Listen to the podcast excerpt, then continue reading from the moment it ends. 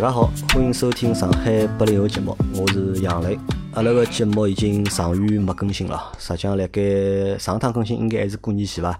从过好年到现在，节目一直没更新。辣盖搿搭先帮大家讲声勿好意思哦，因为每天群里向有人来问我，哎，节目为啥还没更新？搿能介还能介，对伐？包括我辣盖上两礼拜，我也朋友圈发过张图嘛，讲后头会得更新八集节目，对伐？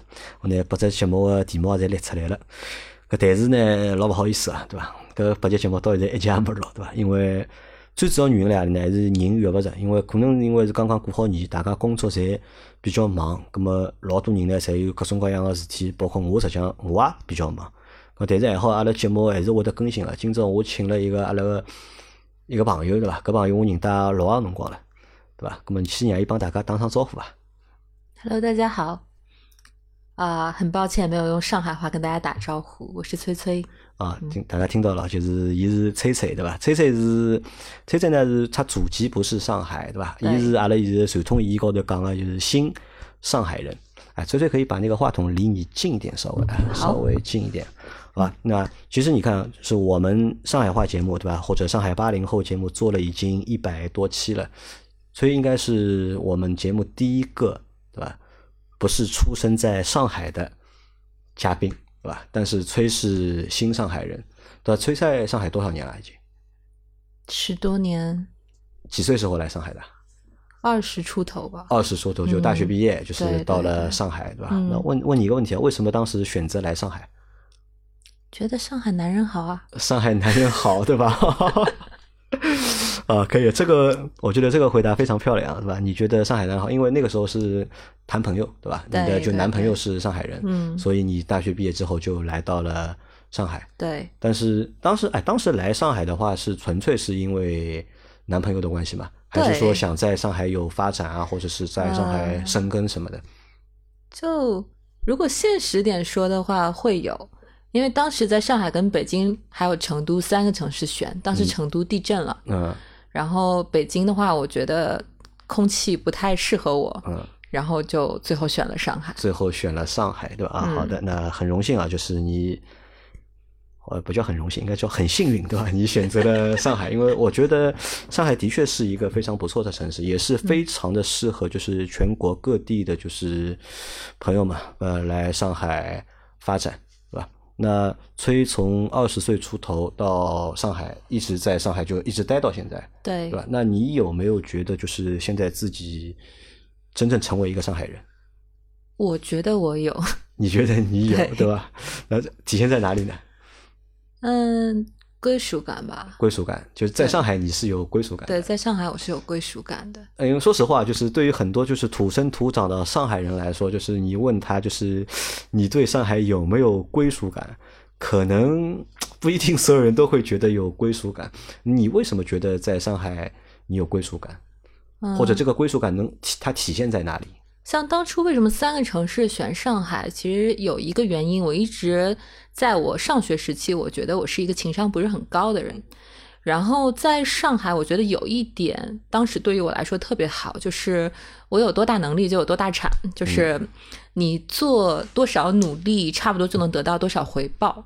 没有太多的在北方碰到的，大家就是先聊天，好像很熟很熟很熟，但其实最后可能事情没有做，或者你的能力也没有得到体现，这种情况存在，很公平。还有当时两个城市来回跑的时候，就是上海、北京来回跑的时候，有一件事令我印象非常深刻。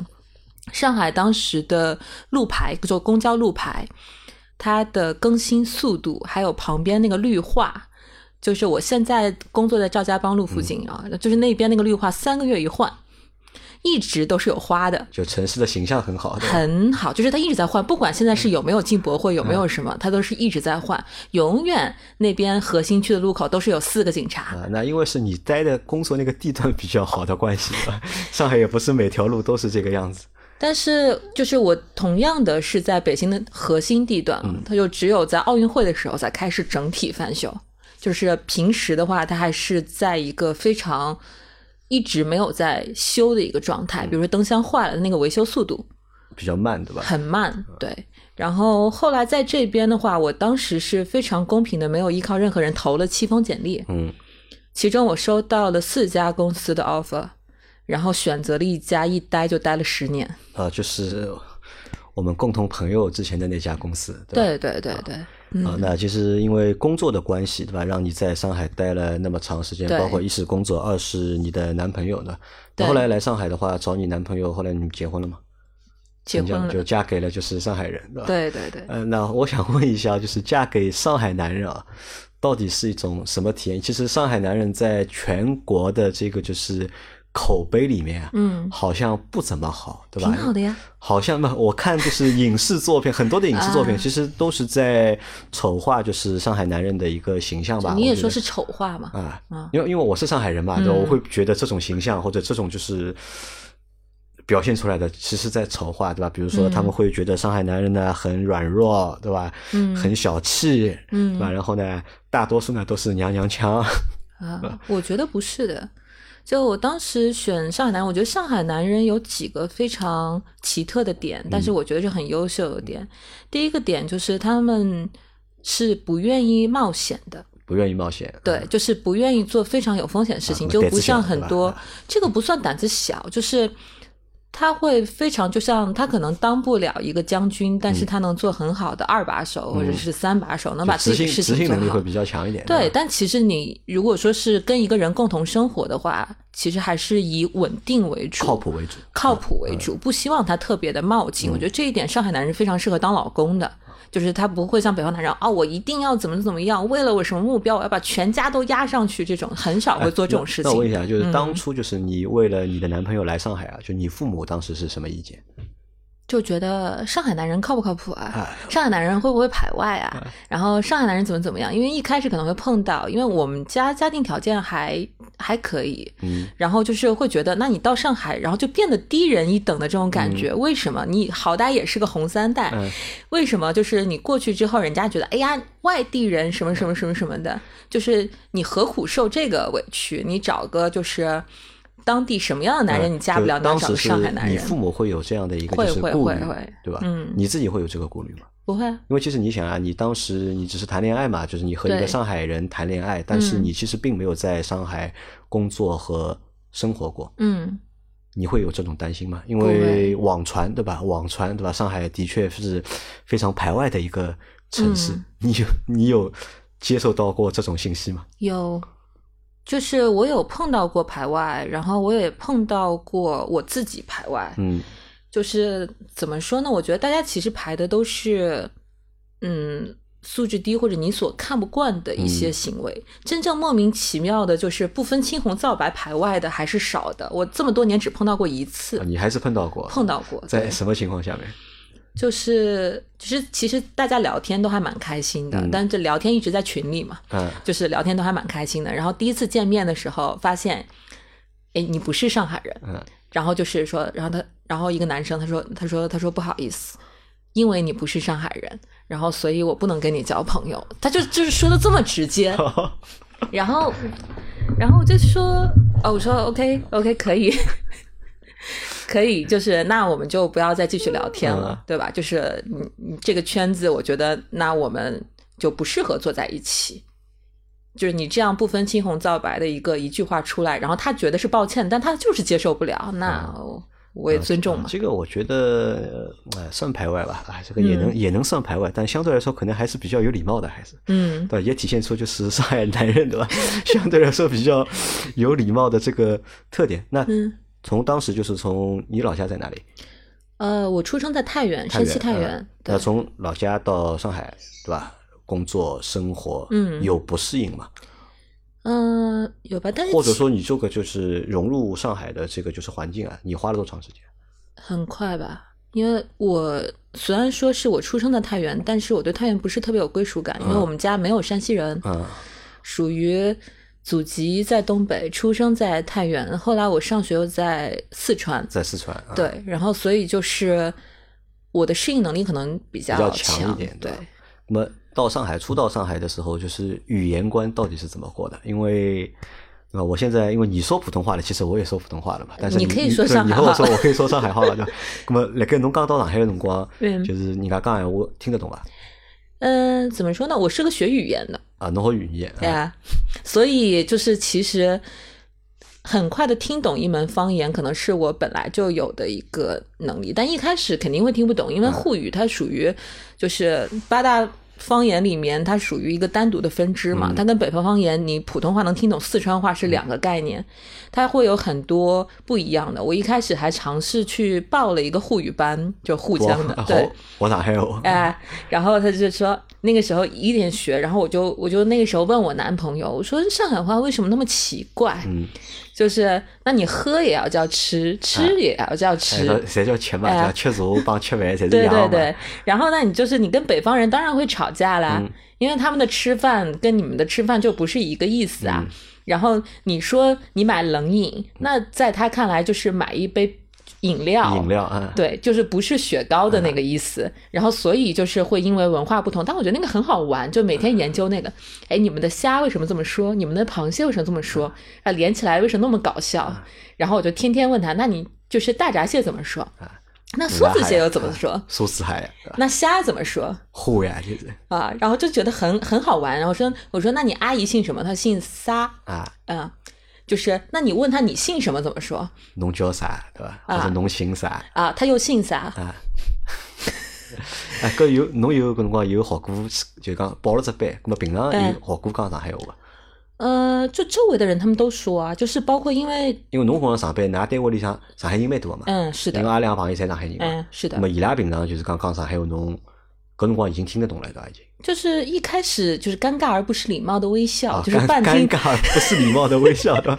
但是就是你可以通过假装听懂，对，假装听懂。那个时候会觉得，哎，他们两个在说说说，而且尤其是语速快的时候，就你不知道他在说什么的时候，但他就是如果说慢且跟你说话会带点肢体语言的时候，还是能听懂的。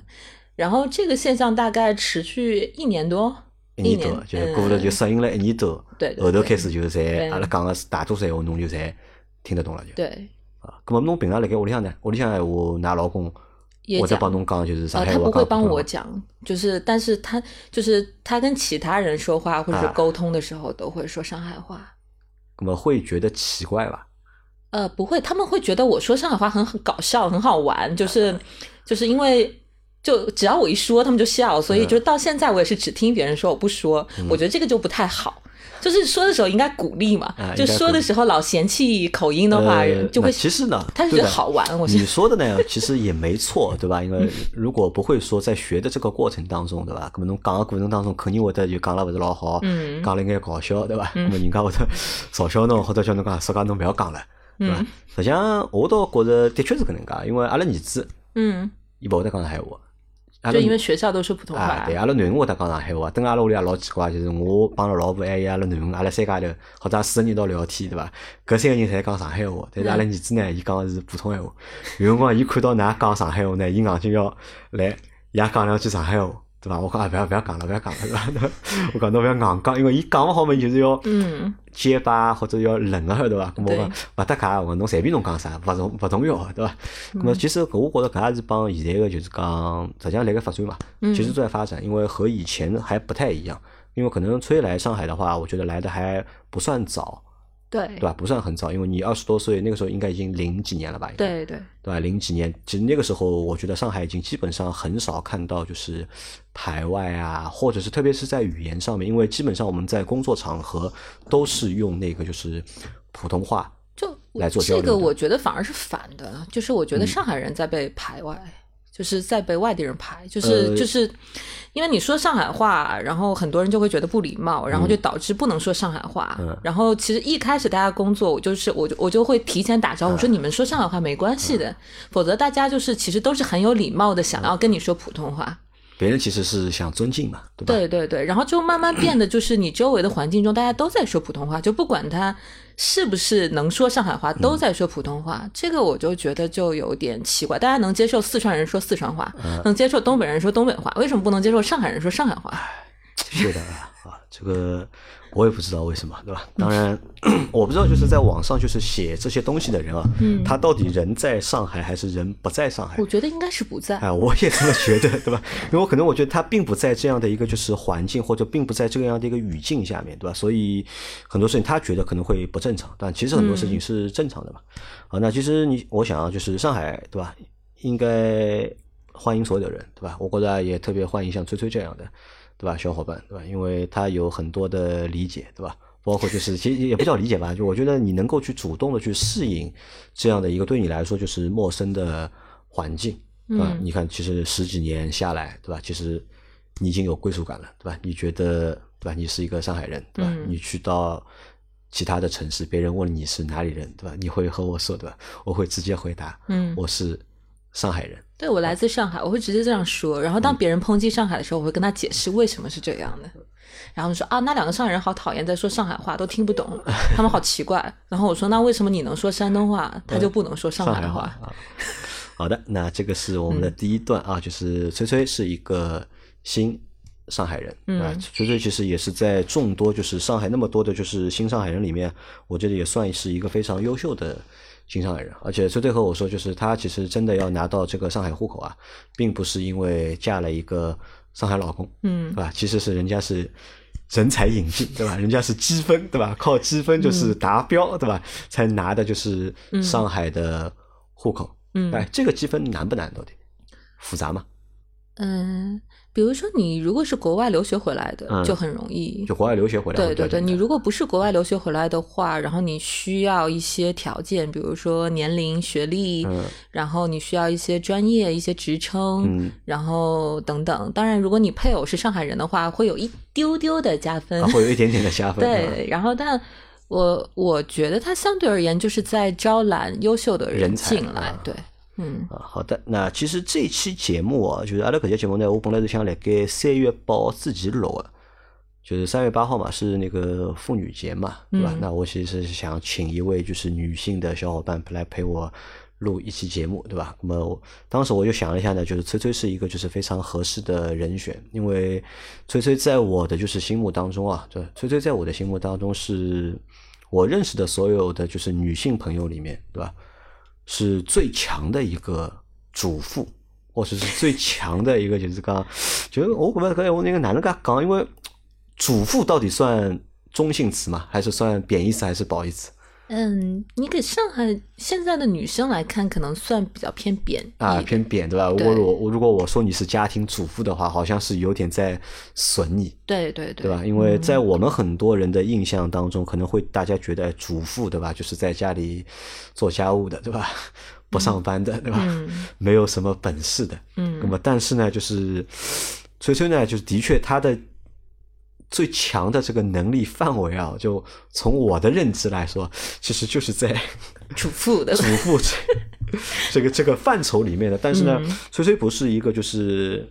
但崔崔并是不是一个家庭主妇，对吧？甚至可能崔崔就是虽然说崔崔有着非常强的就是家庭主妇的能力，但是崔崔并没有在家里面对吧花太多的 时间。嗯，那我和崔崔的认识应该是追溯到二零大概一五年吧，那个时候差不多一五年还是一四年，就是蛮长时间了，应该对吧？我们是由一个共同的朋友。介绍认识的嘛，因为当时崔崔在我那个朋友公司工作嘛，但那个公司好像崔崔觉得做的时间长了嘛，好像做了十年，对吧？对，觉得没有意思了，对吧？想就是去做一点新的事情。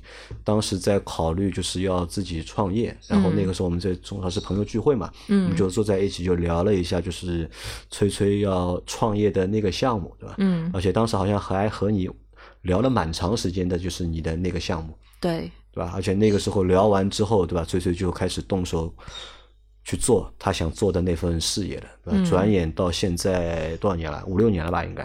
五年。五年啊，那五年时间啊，其实大家会在就是我们近期的好多期节目里面都会听到很多和创业有关的故事，而且这些创业故事都很长。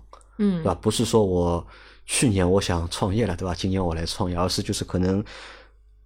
大家都为某一件事情，对吧？已经做了五年，做了六年，做了七年。嗯，就是在这个整一个过程当中，我其实一直在关注崔崔的这个就是创业的项目。嗯，啊，因为一直看他的朋友圈，因为崔崔经常会分享他的朋友圈嘛，就是，我看我就在想，哎，崔真厉害，对吧？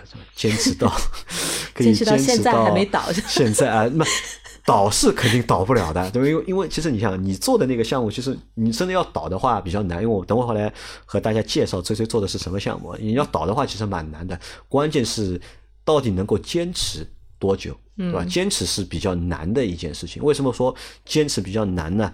因为崔崔的这个就是创业的项目，其实是和就是家庭主妇是有关的，嗯，对吧？崔崔怎么样呢？你如果要向别人介绍自己的话，你会怎么介绍你自己？嗯，就大家好，我是沪上人气机构 Home Classroom 的创始人啊。沪上人气机构 Home Classroom，对吧？对，它还有个中文名叫主妇学院。主妇学院啊，大家就是主妇学院是这样，就是这个名字应该是当初就是你想要做一个就是培训机构，对吧？对。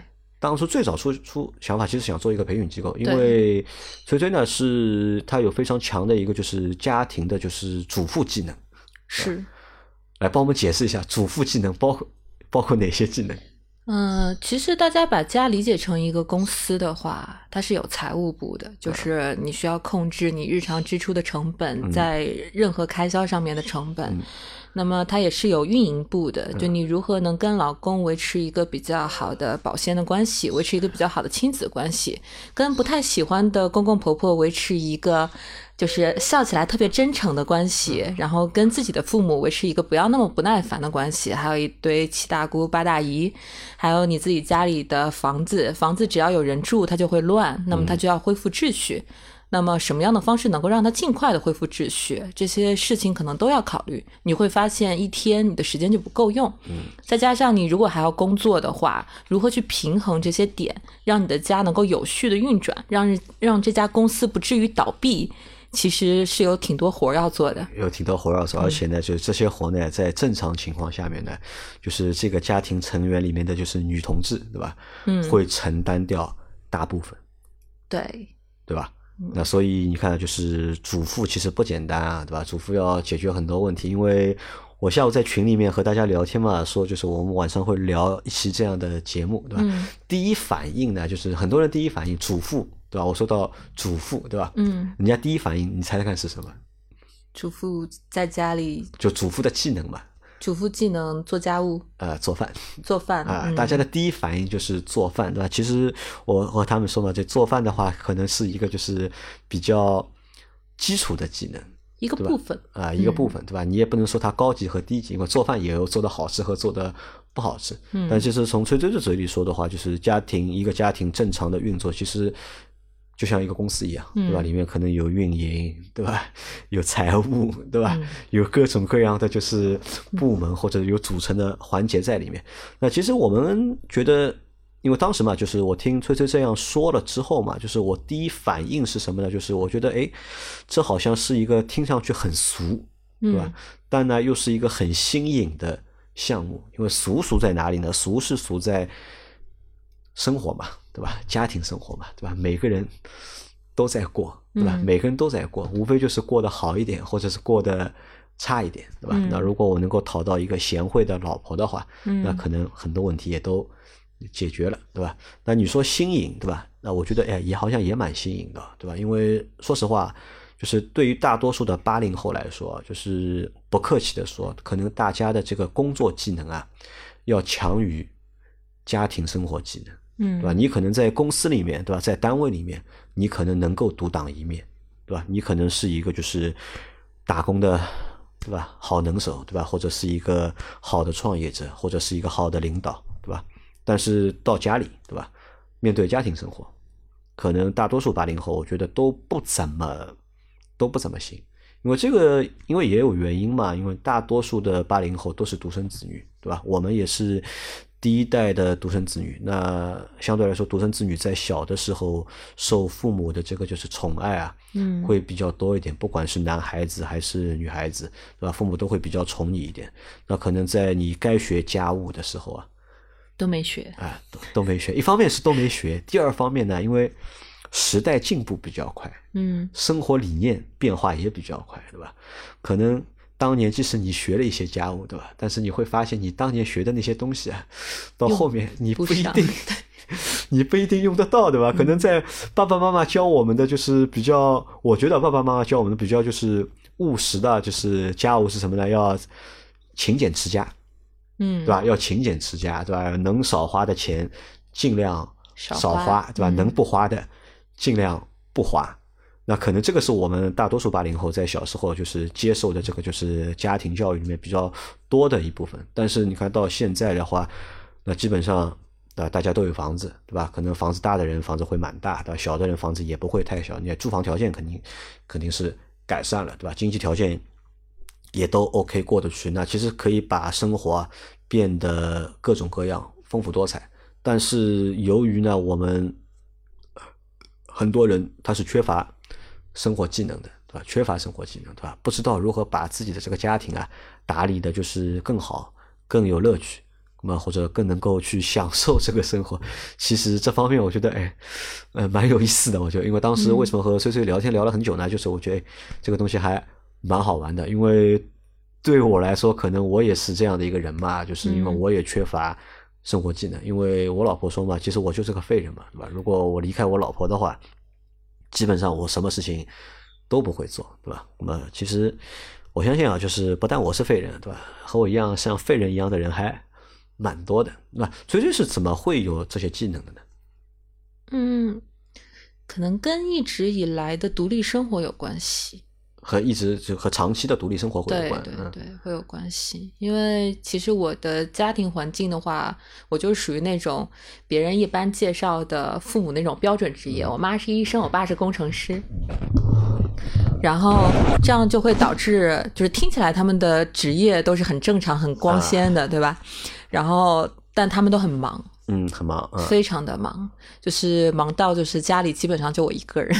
那所以就很多的家里的事情要你自己来做对，因为我我妈妈什么都不会做，啊，你妈妈也什么都不会做，嗯对对对，她属于什么都不会做，我爸爸也什么都不会做。啊，那只能靠你了，就，对对对对 所以就你是被逼出来的，对，然后就是我从小对做饭感兴趣，嗯，从小做饭后的兴趣，但但是我们家里没有人烧饭，然后我会去，就比如说如果去亲戚家或者去啊、什么朋友家，会去看他们，诶，他们家里居然有人做饭，我去看他们怎么烧，然后可能有点天赋，然后我会自己研究，然后自己拿小锅，一开始可能会做出夹生的，后面就会做熟，然后自己去学一些菜，嗯然后碰到好吃的，我就会问他们怎么做。然后去别人亲戚家里面，我会帮他们摘菜，很小的时候帮他们摘菜，然后看他们怎么做，然后我自己就会做。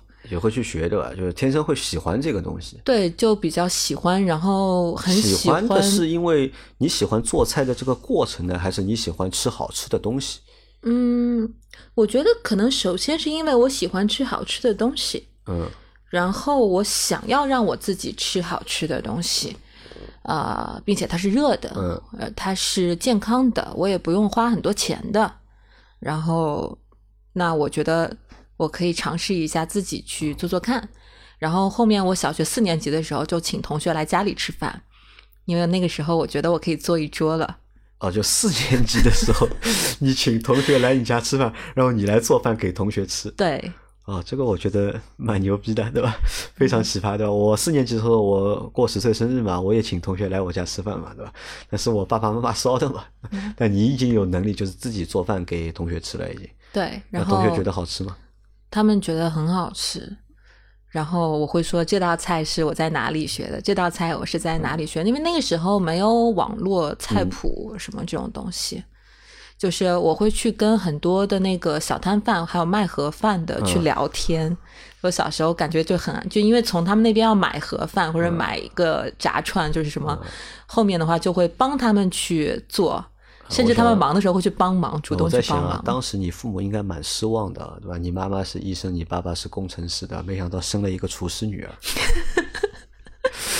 当时他们会有什么反应啊？当时他们就觉得我妈就说，怎么就一点都不像我？嗯，就是你为什么会？就是你为什么一点都不像我？嗯我为什么不会？我妈是属于可以炸厨房那种，真的是炸厨房。油烟机油烟，我们家的油烟机会有鸟窝，会有鸟窝啊，就是我用的时候倒灌，啊，就是我很长时间没会倒鸟在灌。那个烟道里面筑巢了嘛？嗯，对，然后一拆开里面有鸟窝，还有小鸟。然后他他烧那个高压锅，能把高压锅烧爆炸，然后满厨房天花板玻璃全都是排骨。嗯，然后我说你能不能不进厨房？就到现在都是这样，就是是一个炸厨房的角色。那这个其实我觉得也是。和我们想象当中不太一样，我们都会觉得，就是如果这个女孩子就是非常会做家务的话，可能是因为她的妈妈很会做，也非常会做家务，对吧？她妈妈教她嘛，所以她也会做家。但其实你妈妈是什么都不会，什么都不会，对吧？她属于就是事业方面特别的厉害的那种，就专业能力会特别强，对吧？但是家务能力就会比较弱，非常弱 啊，比较弱。这个我觉得可能也是因为这样的一个原因啊，潜移默化让你觉得，对吧？你有必要对吧？去帮助一些家庭对吧？去提高他们的这个就是家务的能力。对，否则会很混乱。就是不单是家务做饭啊，就是像比如说，那家里有些家里搭配的颜色很奇怪。嗯。就是其实除了硬装家具之外，还有软装嘛。对。就是你沙发上面放什么颜色的布啊？窗帘选什么样的呀？为什么你家窗帘不避光啊？就是你睡眠不好，你还用不遮光的窗帘，这是何苦呢？为什么呢？然后为什么你们家的床不舒服，或者你们家明明过敏，但是要选过敏材质的？就是因为就是很多人不知道啊，都不知道，对吧？嗯，的确是。哎，那前面说到那个做饭，因为如果你这样说的话，可能有很多小伙伴会不服气啊，对吧？你能描述一下你这个做饭的这个能力啊，烹饪的这个能力，现在达到一个什么样的一个水平？嗯。用数据还是用数据吧？用数据比较简单一点，量化一下，对吧？你能做多少菜呢？就目前能做五千九百八十多道菜吧，因为我的菜谱所有都有手账的记录，所以我大致知道我的数据。八十几我没有，对，八十几我不是特别确定，但是前面几位是确定的，五九八。那中餐有那么多菜吗？呃，不只有中餐啊，对，不只有中餐啊，然后包括日式、东南亚、法式、意式，然后甚至我的日料就是，呃，在日本我会关注日料，在法国会关注法料，在意大利会关注意大利料理，在东南亚，因为他们说我长得像马来人，所以在那边还学了不少马来菜，然后甚至我还带我的学员去年去马来漂流厨房过，在当地采购新鲜的海鲜，租了个民宿，然后直接考核做饭。就其实做饭是种乐趣，而且跟很多国家的人交流也是乐趣。然后你会发现这个国家它用的这样子的料理方式，那如果把它变到中餐会怎么样呢？就是其实它不是不行，就是融合不是不行，但前提是，对吧？对，前提是就是你这些东西你都了解的时候，然后你去尝试，像做实验一样。那你有证书吗？就是比如说关于就是厨师啊什么证书？有啊。就最高的一个 title 是什么？或者最高级的证书是哪一张？嗯，我一般比较愿意往出说的是国家高级公共营养师，就是我不愿意说我是个厨师，但实际因为厨师他的那个是技师写的是，然后就是因为另外我还有学西点，嗯，学咖啡学别的，但是关于料理方面技能，我更愿意说我是个营养师，就我比较关注于大家在家里吃的健康，因为所有菜谱我都改良了。就是我把所有菜谱里面的味精、添加剂跟过油这些我都去掉了，就是把它变成一个我们在家里可以做出来好看、好吃还健康的方式呈现出来的。也就是说，每道菜谱我都把它转化过，所以我印象非常深刻。就你现在问我什么调料、什么比例，可能我脑袋里面都有，是因为我做过这个事，做过这些事，不是只是复制它，不是复制，而且很多都是你自己创新的，或者是通过你自己方式来。改良的，对吧？那这个我觉得就是，但这个技能啊，就是蛮牛逼的。你看，如果一个人能做五千多道菜的话，对吧？哦，这个想想蛮吓人的，想想也蛮吓人。可能可以，比如说在我们家每天都吃不一样的菜，你可以连续吃很多，就一年才三百多天，嗯，对吧？然后你就算一天吃三餐不重样的。一年也就十道菜嘛，一天十道菜，一年三千多道菜，对吧？五千多道菜啊，可以吃两年，对吧？啊，这个我觉得很神奇啊，就这个是哈，这是你的第一个技能，这个算你最厉害的一个技能吗？嗯，可以算是大家认知中最厉害。认知中啊，因为可能我们对这个就家务的这个认知啊，对吧？可能就是烧饭这件事情，大家会觉得呢，就是算一个比较。大的一个事情，对吧？但其实，在崔崔的就是工作室里面啊，就是有好几个场景嘛，对吧？对。有厨房的场景，对吧？在厨房场景里面，我们可以做或者学习所有和厨房相关的东西，对吧？然后客厅，对吧？你还有个客厅的场景，客厅场景是能够学什么？嗯，我把它称为第一个叫做招待之道。招待之道，嗯，招待之道包括就是，如果从家庭场景来理解的话，你的客厅其实是一个社交场所，嗯，对，就是跟家人的社交也好，跟朋友的社交也好，跟亲戚的社交也好。那么你的客厅里面的摆设，你想要体现什么？就是家的每一个细节都是女主人精神的延伸，因为你能控制它。你想让它体现出你们家是怎样的温馨的，呃，冷淡的。然后偏暖的、童真的还是怎样的？其实每个家有自己的调性。嗯，然后，那你去招待别人，你们家放的是什么呢？坚果、水果，会不会泡茶？用什么泡茶？用什么器具？还是你们家是煮咖啡的？还是你们家就只是水？那你们家水用的是一次性杯子吗？还是怎样的？就是很多这种小的细节吧，叫做招待之道。然后这个还包含就是你的客厅餐桌所放的花。是不是适合室内的植物？它是真的假的？那如果是真的的话，它怎么养护？放什么比较合适？你是不是会自己去定期去换一些有创意的作品？啊，就是这个是客厅，嗯，就招待之道，对对吧？就是怎么接待客人，或者客人在你的客厅里面，就是能够有一个什么样的体体验验？因为我不知道这个就是现在还多不多？因为以前我小时候的话，我父母经常会带我去做客嘛，对吧？嗯阿拉上海我叫做人客嘛，对吧？就跑去别人家嘛，对吧？嗯去别人家的话，可能你去到不同的家庭，的确会是享受到或者遇到不同的待遇。嗯对吧？也会根据这家这个家庭的情况，对吧？也可能家庭比较条件比较好的，或者条件一般的，对吧？条件比较好的呢，可能就给你条件比较好的，可能会给你弄个咖啡啊，对吧？雀巢咖啡、速溶的，帮你泡一泡，对吧？问你要吃什么，可能有个小果盘，对吧？或者一个小盒子里面有各种各样的零食，对吧？坚果，但是。现在的话，我不知道现在还有没有这样的，就是一种社交的方式啊。因为现在可能就是我们去别人家做客的这个就是社交的方式啊，我发现好像是越来越少了。现在我们大多情况还是可能在外面碰头啊，会比较多一点。真的跑去可能就去亲戚家，可能会去的多，但是朋友去朋友家好像不太多。现在这个其实也是我关注的一个问题，为什么会不太多？啊，因为大部分人家都进不去。有道理。对，我觉得你说的非常对。我觉得可能说到这一点啊，就是戳中了很多小伙伴的这个就是痛处啊。的确是这样。你看，星期一到星期五大家都要工作的，都要上班，对吧？一个星期下来呢，家呢其实是很乱的，对吧？家真的说实话真的很乱，对吧？到了星期六、星期天，对吧？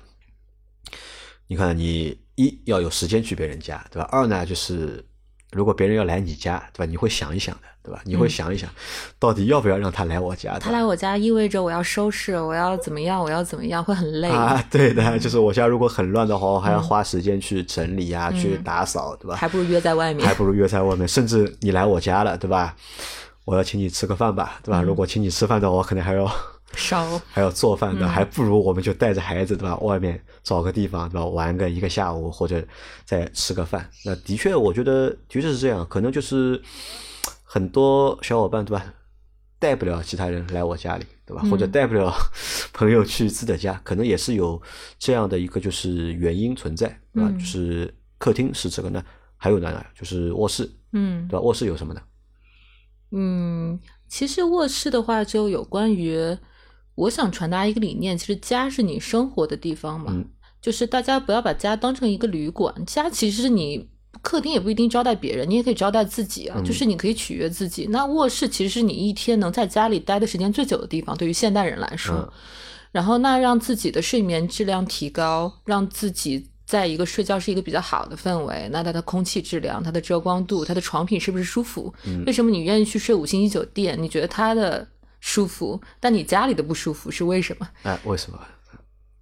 这个也是很多小伙伴的一个就是问题啊，对吧？都觉得嗯酒店对吧要比家里要好。那你可能放在十年前的话，可能就是因为经济水平的关系，酒店的装修的成本，嗯肯定是大于你在家里的装这个装修成本的。但是到现在来看的话，其其实但其实到现在来看就不，嗯其实我觉得不一定了，嗯因为现在装修的成本其实越来越高了，但越有越来越多人愿意一个房间，对吧？可能他愿意花十万，对吧？甚至更多的钱只装修一个房间，对但是好像还是觉得没有五星级酒店那么香，对吧？对然后，为什么？然后一个，我觉得卧室有四个点很重要，然后一个是光光光线线，嗯对，就是它能不能有阳光，能不能不要阳光的时候完全没有阳光，嗯然后一个是空气，就是卧室的空气是不是让人舒服？它不一定有香味，但是最起码是让人能够平静的，它不要有其他杂质的。然后第三是床，床品，床品是不是一个色系令你舒服的，你愿意躺上去的？你的床是不是舒服的？包括是不是保护你那些已经不太好的部位的？嗯然后第四是衣橱，衣橱一般在卧室。很多女生来我这边上衣橱整理课跟衣橱设计课，因为大家对就是谁都喜欢自己的衣橱一打开，哇哦，就是我可以，就是今天的搭配，这里拿一件就像电视里面一样，对？对对对，都想拥有那样的衣橱，但其实每个人，我觉得现在可能都拥有那样的量，嗯，但是就没有那样的摆放。就是你家里其实也有那么大的空间，嗯但就是不会收拾，然后它就会非常的乱，非常乱，非常乱，然后你也不知道为什么它会那么乱。嗯，那你可以教大家这些东西，对对吧？那前面说了厨房、客厅、卧室，那嗯基本上家里还有什么？阳台，阳台好像也是有一个场景的，对吧？，对。阳台是教大家什么的？阳台的话，就是一个是我们把家庭园艺分得很细，家庭园艺，啊对，叫家庭园艺，有花园的园艺，对吧？还有阳台的园艺，是这个意思吧？就是也有卧室的园艺、啊客厅的园艺，放东西对吧对，嗯卧室也可以放。就是植物其实是能够令人心情愉悦的，能嗯够令人放松的。那其实我觉得任何场景都应该有植物，包括卫生间，包括你洗衣的地方。院子当然不用说了，那阳台其实也要。你享受阳光的时候，如果你能喝点什么，看点你喜欢的，或者打打游戏也 OK。但旁边如果说是有场景、有植物让你愉悦的话，女生可能会自拍啊，啊，我家这么舒服，是吧？然后男生会觉得窝在那边，他可能只需要一张舒服的椅子，周围的空气、周围的环境如果都很好，他就愿意待在家里，他也就不愿意出去，出去还不如在家里，会有种这样的感觉。那其实你会把就是家庭里面就是或者家务啊，把它嗯画的很细，对，对吧？把它分得很细，然后很多都是场景化的嗯，还有一些没有那么具象的，比如说沟通之道，沟通啊，沟通之道，对吧？啊，这个就是交际了，对吧？就是情商了，对吧？就是对，就是你怎么沟通，怎么跟小朋友沟通，怎么跟亲戚沟通，怎么跟另外一半沟通，因为其实不单有女生去我那边学，还有男生。嗯嗯那我在想啊，就是你看，你把就是家务事啊，就是画的就是那么的细，对吧？嗯或者分的那么多的种类，对吧？那这些哪里来的呢？都是你自己想出来的吗？还是你借鉴嗯，什么东西来的？呃，这里说到就是有关于家务，大家可能一般想到的都是日本那些整理教主那些嗯书，收纳嘛啊、觉得就是日本的主妇很擅长这个。当然，我吸收了很多日式的整理法跟理念，但是不完全是。然后在家务这方面的话，可以说是圣经一般的东西，叫做家事的抚慰，就是中文翻译这个样子的，其实是美国人写的。美国人写的，啊，对，然后他有这么厚的书两本，就嗯很厚，就像砖头一样厚的两本书。然后欧洲家务工具书，呃，对对对对，然后在欧洲也有很多人去写，然后大部分他们所写的风格跟日本人不一样，他们写的更多的是你在一个在你生命中占最长时间的地方，你应该如何让它留住你更多的时间，让你的家人也愿意待在这里，就是更多从这个角度去出发的。就是怎么样把家打造的更美好，对吧？你更愿嗯意花时间留在家里面。对，它是个良性循环，就是它如果越舒服，你就越愿意待在家里。嗯哎，这个可能也哎，对，这个也和什么呢？也和就是不同国家的就是文化理念，嗯可能也不太一样，因为外国人啊，就是特别是像美国人，对吧？嗯可能就是他们会对家的这个感觉啊，和中国人对家的稍微还有点不太一样，对吧？他们可能愿意，因为也没地方玩嘛，对吧？更多时间愿意花在就是家里面，但是亚洲人的话可能还不太一样。亚洲人的话可能会就是男性的话，可能在外面的时间会更多一点，对吧？会把孩子啊和就是女性啊、留在家里的时间可能会更长。但我觉得，如果家的感觉越来越淡的话，男性留在家里的时间会越来越少。会越来越少。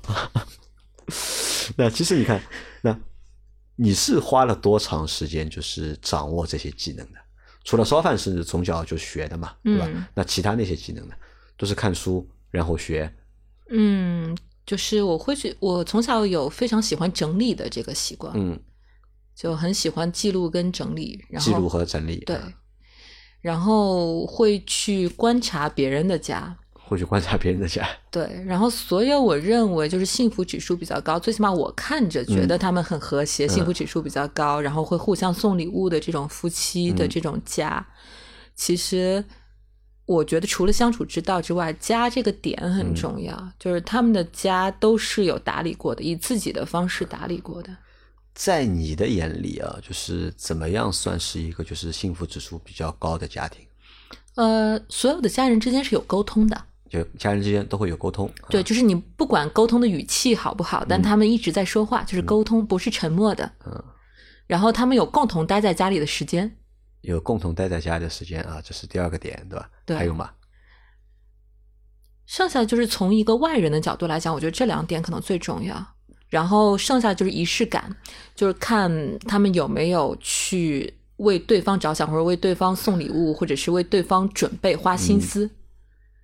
好，那说到这嗯里啊，就是大家可以对就是崔崔啊，会有一个就是比较直接的了解了啊。嗯就是为什么我说崔崔是一个就是最强的，就是家庭主妇，对吧？如果家里有她的话，对吧？那这个家应该是非常不错的。但我的想法是这样，你看，你有这样的一个能力，对吧？嗯但这个能力，我觉得是很难，就是变成就是事业，对吧？嗯你服务好你自己的家，我觉得就 OK 了。对吧？嗯那为什么当时想把这个东西去作为一个创业的项目呢？嗯，我当时的理念就一句话，就我们花太多时间去取悦别人，嗯你需要花时间去取悦自己跟家人，就大概就是这么一句话去做了这一件事儿。很多就是我最开始说，你把家当一个公司，其实能够很好的去运营它，每个人都有这样的能力。但是这个公司不给你发工资，那是什么驱动力导致你就死心塌地的为这个公司干活呢？我觉得那一定是源于热情跟爱。那你首先得把自己让自己开心了，有热情了，对这个家，对一个家的成员也有热情了，然后才 OK。但这个我觉得也只是一个就是，呃，怎么说呢？这个我觉得就就是只能算个噱头。对你，你想听实在的我只想听啊实在。我你有什么勇气，对吧？就是拿我的一生的就是家务的本领，对吧？去嗯创业赚钱，对吧？这个就是这个勇气的原点在哪里，对吧？或者是什么东西就是触发了你觉得，哎，其实我有这样的技能，对吧？我可以通过这个来就是创业来赚钱。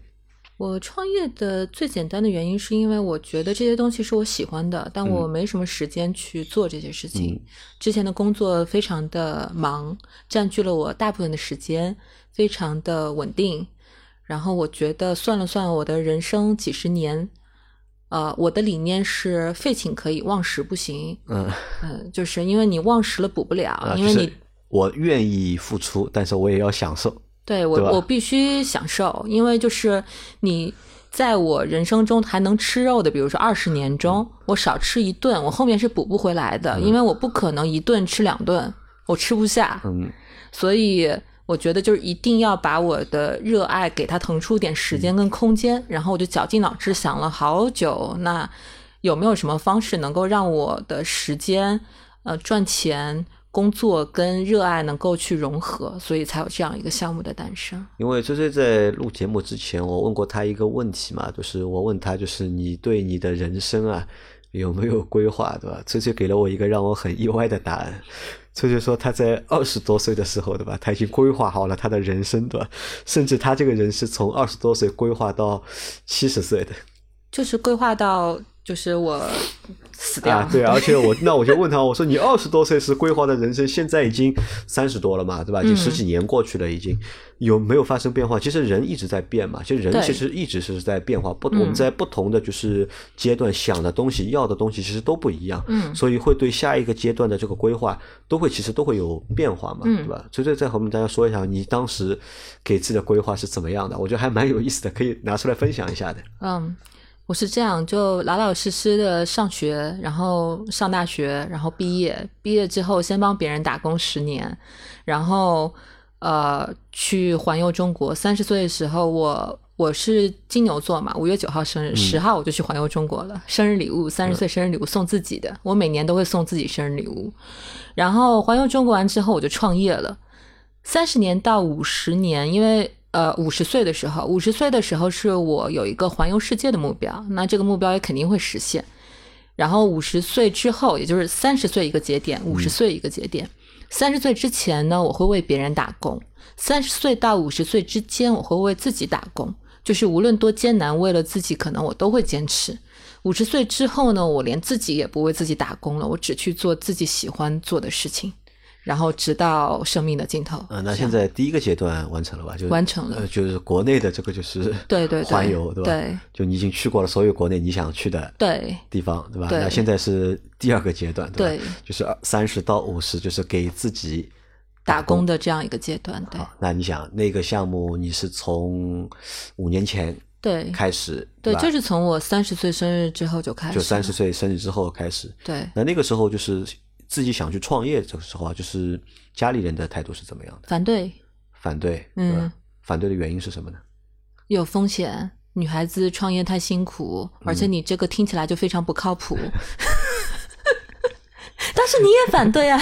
我没有反对，对吧？我当时其实我很好奇，对吧？我并不是说反对，我只是觉得，哎，这个不太靠谱。嗯，对的，就是觉得不太靠谱而已，对吧风险就会比较难一点，会比较难，因为其实大家，哎，其实的话说回来啊，就是说实话，就是五年过去了，对吧？嗯五年过去了，其实，嗯，因为你一直在坚持，对吧嗯？才能坚持到现在。嗯，对吧？如果单纯单从这个就是要去评估这个项目的就是好和坏的话，嗯其实好像也不怎么好，我觉得不怎么好，对吧？但是只是因为什么呢？因为当中的价值啊，嗯这个当中的价值其实很难被大家真正的就是理解，嗯，对吧？因为其实我们这私下也说过嘛，其实这个东西其实是有价值的嘛，对吧？嗯这个是为了就是和谐社会，对吧？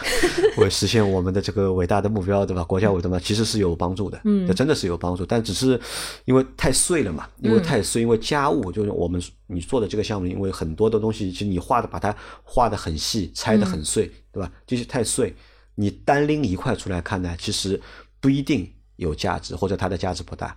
那么只有就是深入体验，对吧？那么学了很长时间或者体验了很长时间，那么才你才会发现，对吧？生活是美好的，因为生活的变化不是马上的呀。因为生活其实潜移默化在发生变化的，不是说你今天会做了这道菜，对吧？会给老公吃了之后，老公就爱上你了，对吧？我觉得这个也不现实，对吧？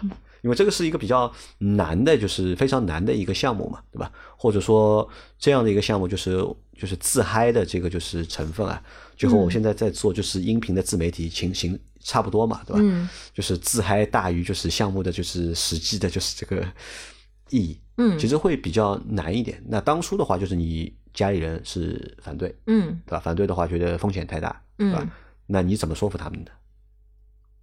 我就说我想去做做看，想去做做看，而且就是因为这个事情，当时我知道中国没有人做，嗯，然后啊，的确是，就是五年前没有，对没有到现在其实还是没有。对因为我一直想帮你找一个就是同类型的项目，去让你做比较嘛，对让你去看一下别人做成什么样了，嗯对吧？你有什么地方可以借鉴的？嗯其实，在近几年，我一直在看各种各样的东西，对吧？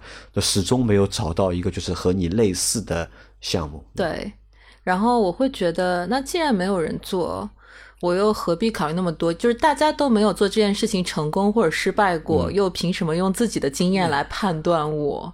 但我想去做，就是可能就是性格里面比较执拗那个点出来，就是如果。这件事情注定不成功，也让我自己试试看。如果我撞了南墙，说不定拆了继续走，说不定我就回头了，到时候再说。因为毕竟你人生，如果这件事情我想去做了没去做，我可能会后悔。然后，但是做了没成功，我觉得那个 OK，我已经做过了，做过了。嗯嗯，我已经尽过我的努力去做过，我试过了。但那个时候考虑过吧，因为你想，你之前的十年都在给别人打工嘛，嗯对吧？都在给别人打工，然后而且我也知道你之前的工作和你们公司我都了解嘛，对吧？但你看之前的工作和后面的那个创业的那个东西啊，嗯其实它的关联度啊没有，几乎没有，对吧？几乎没有关联度，就是意味着、跨界了啊意味着就是你做这个事情的话，其实是从零开始的，对因为很多人的创业其实它可以嫁接一些之前就是工作的资源，对吧？嗯嫁接到新的创业的项目里面，但是你那次创业，对吧？其实是没有东西可以让你借鉴的，对，对吧？那么心里有底吗？自己没有啊，完全没有，完全没有啊嗯。那其实啊，那那这个东西后面那部分啊，就是我觉得还蛮值得和大家来分享的，就是因为崔崔是金牛座。啊，嗯金牛座是一是一个什么星座？在我的眼里，金牛座有几个特征啊，就是蛮抠的，对吧？嗯计划性嗯非常强，对吧？然后呢，很果断，对吧？而且嗯这个果断就是和计划性是一样的，就是他想好这个事情，他要做，他就要做。嗯，但是，一旦出现了他觉得有问题的点了，他说不做马上不做，对吧？马上不做，对吧？那其实还是一个很很果断的执行力蛮强的，就是一个星座。那当时在给自己就是准备创业的过程当中啊，有给自己做过计划嘛？比如说我指的计划是什么？退出的计划。有有有，比如说我投入多少，对吧？然后，但是如果没有没有回报或者做不下去，我马上就结束。当时给自己做过这样的设定吗？有有我的我的人生一直在计划中。啊，嗯，当时做的是一个什么计划？可以说一下吧？就创业最开始的时候，我先给自己定了一个一个月我要让它开张，啊，一个月让它开张，对然后实现了。一个月你要找到场地，对，注册公司，注册公司，啊。想好项目，啊想好课程想好课程，然后把课程卖出去，对 怎么？那当时是一个人吗？还是有两个人？就我有一个小伙伴。已，经找到了一个就是小伙伴了，对对对？嗯就两个人就是花一个月时间，就是边旅行边做的。其实那一个月还在旅行，还在环游中国旅行。哦，，还在环游，就是回来是六月二十八号，就六月底，然后呃学校开业是七月二十六号，嗯，那当时花了多少钱还记得吧？嗯，准备的启动资金的话是二十万，当时想过吧，最多投入多少钱？二十万，就就二十万，嗯啊，就投二十万，对吧？对就用完为止，对，用完了就是干不下去了？就嗯就结束，对吧？但其实你看，那二十万起步，嗯，对？吧？就是一直烧到了现在，对对吧？或者叫坚持到了现在。嗯那在那个阶段里面啊，就是刚刚起步的那个阶段，觉得就是最难的点在哪里？嗯，就你个人而言，或者就这个项目而言，你觉得就是难点在哪里呃，第一是来自于周围全都是反对声，啊？没有支持的声音。就是虽然现在其实周围的人都说，哎，你当时创业好好啊，你为什么会想到这样的项目都没有人做？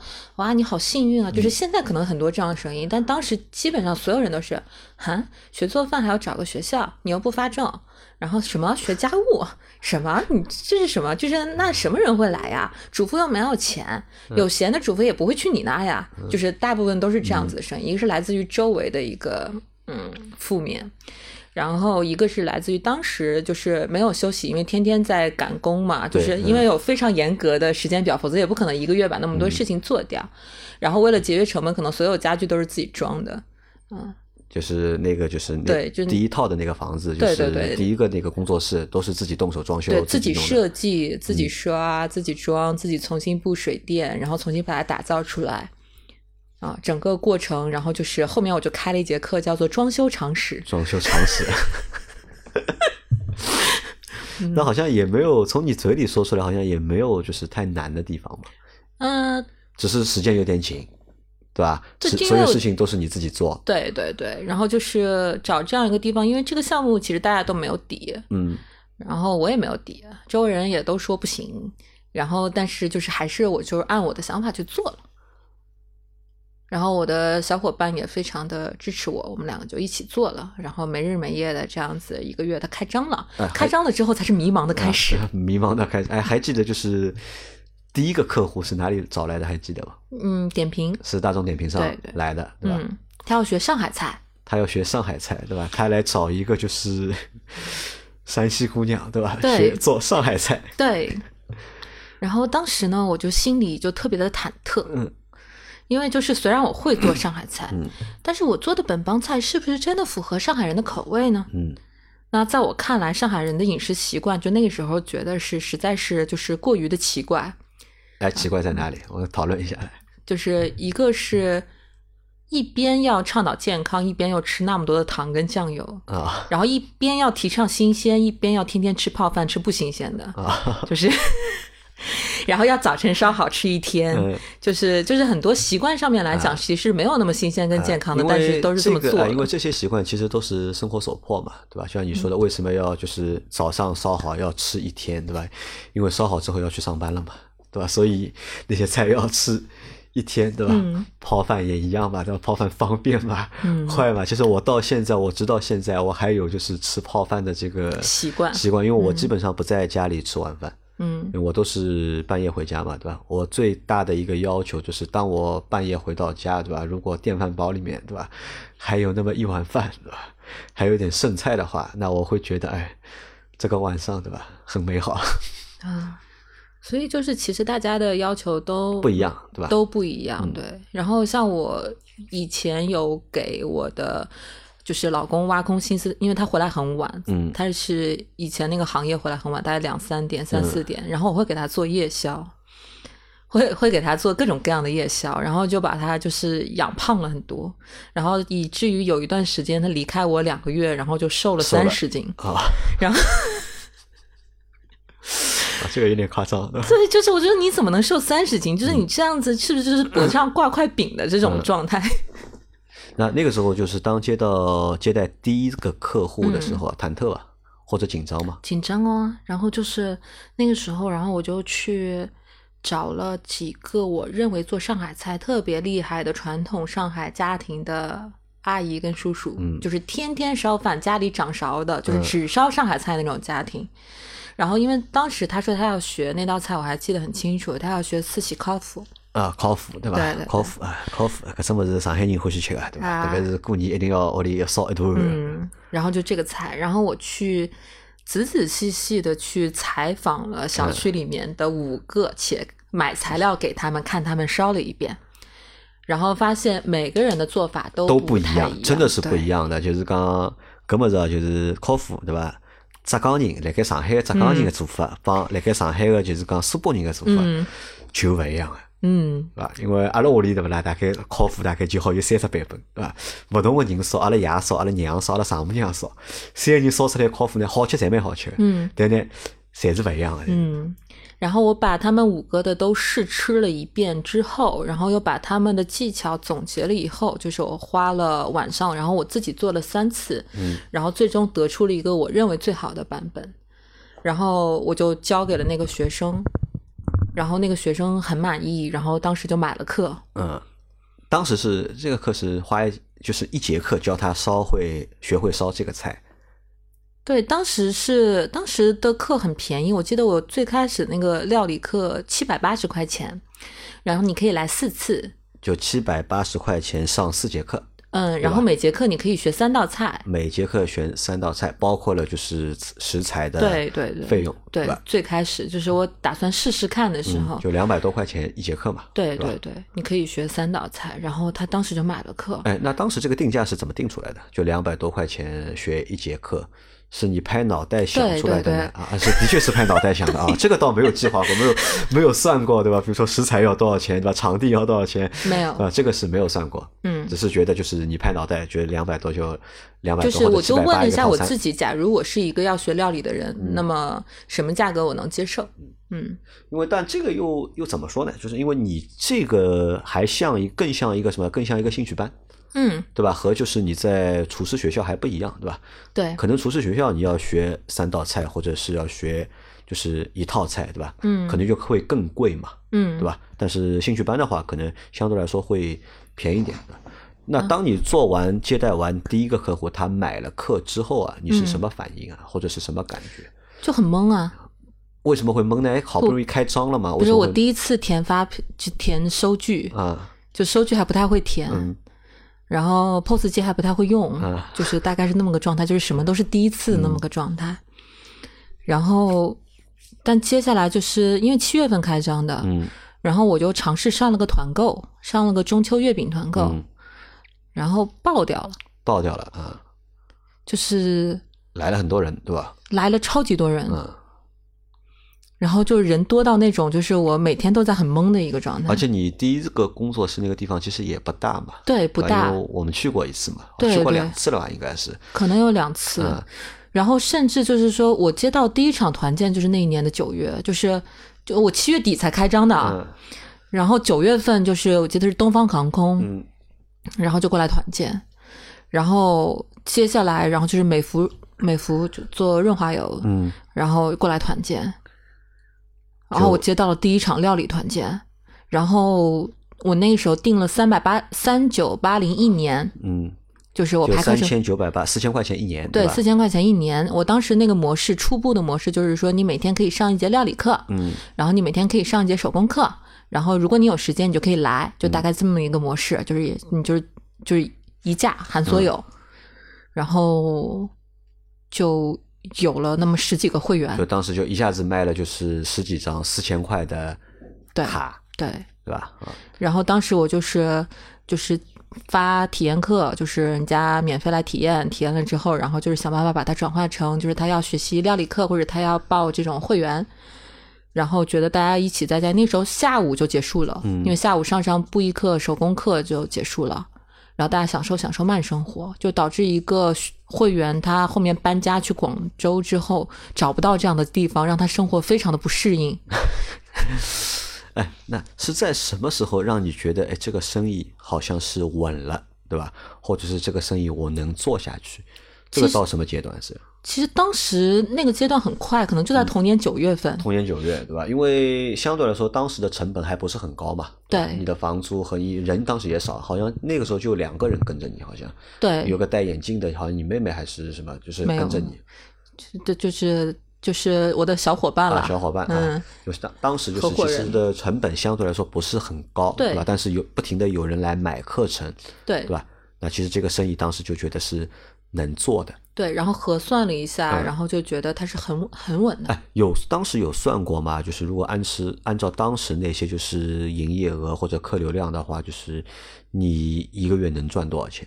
就进到你口袋里的钱，这个钱超过你在之前公司工作的工资吗？嗯，已经已经超过了，对吧？已经啊，那那还是核算的，还是？但我没想到这个点，其实就是因为最开始一群人来，我也不知道他们为什么来。然后我问他们：“你们为什么来？”嗯，他们说想找这样的学校，想找好久了，一直没有。嗯，就是最开始的，后面我去学那些商业课程的时候，才知道这个叫猎奇人群。猎奇人群，就是始终是有一些人，他是消费走在这个市场的前端的。呃，可能是猎奇人群，也有可能是什么呢？就是太闲的人群，就是因为 总要找点事情做嘛，对吧？总要找点事情做，对吧？那么可能这个就是符合他们的这个需求。嗯，那其实你看，从当年对吧做到现在，现在已经有多少用户了？有多少会员？嗯，其实如果按会员来说，应该是有六百多。六百多。对，然后现在其实还活跃的可能五百不到。五百不到，那这些会员的话，基本上我觉得已经可以养活你了，已经。嗯，就是其实他们出了很多力。嗯。你像去年在疫情期间，其实都是他们在处理，因为他们可能也把你那个地方当做自己的另外一个家了，已经。对，然后他们会也不能来上课，让他们也非常不适应。他们会看我更新的网课，然后会买我的成品，然后后面会找我订各种各样的东西，想办法养活我。哎，那很好奇啊，我想问一下，就是你的那么多的会员里面啊，是。你有想过吧？他们就是呃几个点，第一个点是这样的：是这些人真的不具备家务能力吗？嗯，或者是上海的主妇界，对吧？上海的主妇界实际的一个就是主妇能力的一个水平，从你的角度去看的话，到底属于一个什么水平阶段？就不能用差来形容，就是很差。很差啊，不能用差形容，很差，对吧？因为的确是这样，对吧？就是的确，大家的很多人的就是这个家庭的这个家务的动手能力会比较差，对吧？对，但其实他们不是觉得自己家务动手能力差才来的。还有就是我那边主妇人群其实只有百分之六十，嗯，百分之四十都不是主妇人群，就单身的，就是女性。应该都是女性多吧？不不不不多，就是百分之二十是男人啊，男人有百分之二十，对，百分之十是外国人，还有百分之十外国人，对，为什么还有还会有外国人？我也不知道，可能是因为我不歧视他们。因为你做西餐嘛，所以他们来。对，因为我们也还是跑了去跑去你是骗吃骗喝的。没有，你像意大利人会跟我学披萨，然后我就说你为什么意大利人要跟我学披萨？他说你们中国人就都会做中餐吗？我说懂懂，可以理解。然后就是他们。呃，因为外国人在这边，如果他们不会说中文，老师会跟他们说一点英文，然后或者是其他的语言去教学，然后不会多收他们钱。啊，可能这个类这个类别能说英文的人不多。嗯，可能是这样，就是不歧视他们的人。啊，这个我觉得也谈不上歧视吧。会，就很多人就是对外国人沟通，就是他们没有那，就就像我的一些外国客户，他们找我订蛋糕啊什么的，就是他们在其他地方，他们只要是外国人，其实他就是另外一个价的啊，价价格不一样。对，你指的啊，这个不叫歧视，我觉得这个叫宰客，对吧？歧视是你花钱我不卖给你，这这个叫歧视啊！很多人他们就说我们提供不了外语服务，所以我们不接待外国人。就像你当时遇到那个男的一样 啊，你不是上海人，那我不和你聊天了，对吧？那这个叫歧视，对吧？然后我我们那边的话，就是所以一开始来的很多都是外企嘛，嗯，外企会比较多一点。对，然后就是每个团队里面，甚至他就是都是他们老板选我们，就是他们老板特别喜欢我们。因为你这样的项目比较正能量嘛。嗯，而老板大部分是外国人。大部分是外国人，对啊，然后带着一群中国员工这种，然后就是或者里面有几个外国员工，或者是外国公司在上海的办事处什么的，就这种这种团体特别多啊。那你看，五年做下来，嗯，对吧？做到现在，对吧？其实不好也不坏，对吧？还是在继续做，对吧？你有什么就是总结的吧？或者是你有什么就是感慨的东西吧？觉得挺好的，挺好的，和你当初想的。完全一样吗？不一样啊，完全不一样啊？对，但其实会超出我的预期，超出你的预期。对，哪些东西是超出你预期的？我原本只想给我自己的兴趣爱好，就是有更多的时间，顺便可以养活自己，教教别人。然后，但后来发现，就是他们在这里是真的。变开心了，或者被治愈了，或者回去，就像刚才你说，做一道菜，她老公可能不会爱她，就是不会一下爱她，但是她做一道菜今天好吃了，她老公发现她居然在做菜上面花了功夫，会夸一句，可以爱你五分钟，对吧？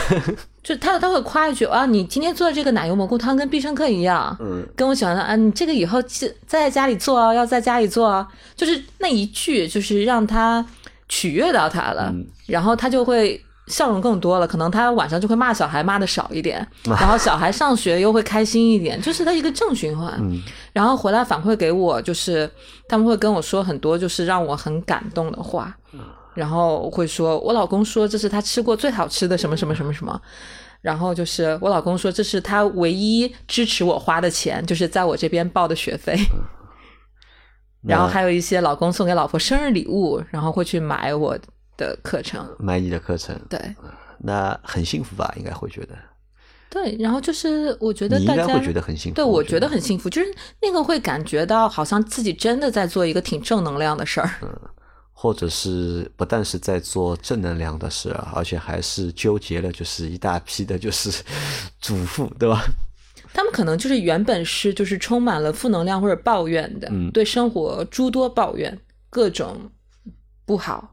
然后，但是其实他们也找到了自己的兴趣点，也交到了新的朋友，也有更多的时间能够被充分利用。这个时候就会发现，他们在这边待到他们去接小孩，嗯，哎，接到小孩之后，然后晚上时间就会过得很快，就一天一天就会变得充实。对，每天都要找点事情做嘛。嗯。啊，那这样就是因为我们今天的这期节目啊，现在多久了？已经一个小时十三分钟了。就是录到这里啊，就是今天的这一集啊，就先结束了，好吧？就阿拉就到搿搭，就是讲搿搭集先结束了。因为实际上我帮翠翠准备了蛮多么子，就阿拉有老多么子好展开来讲啊，还有老多东西可以展开了说。但是因为时间的关系啊，就是阿拉今朝一先到的，那么为啥呢？就是阿拉想要通过搿节节目让大家认得一下，就是翠翠，对吧？认识一下崔崔，因为我觉得崔崔是一个值得我介绍给大家的。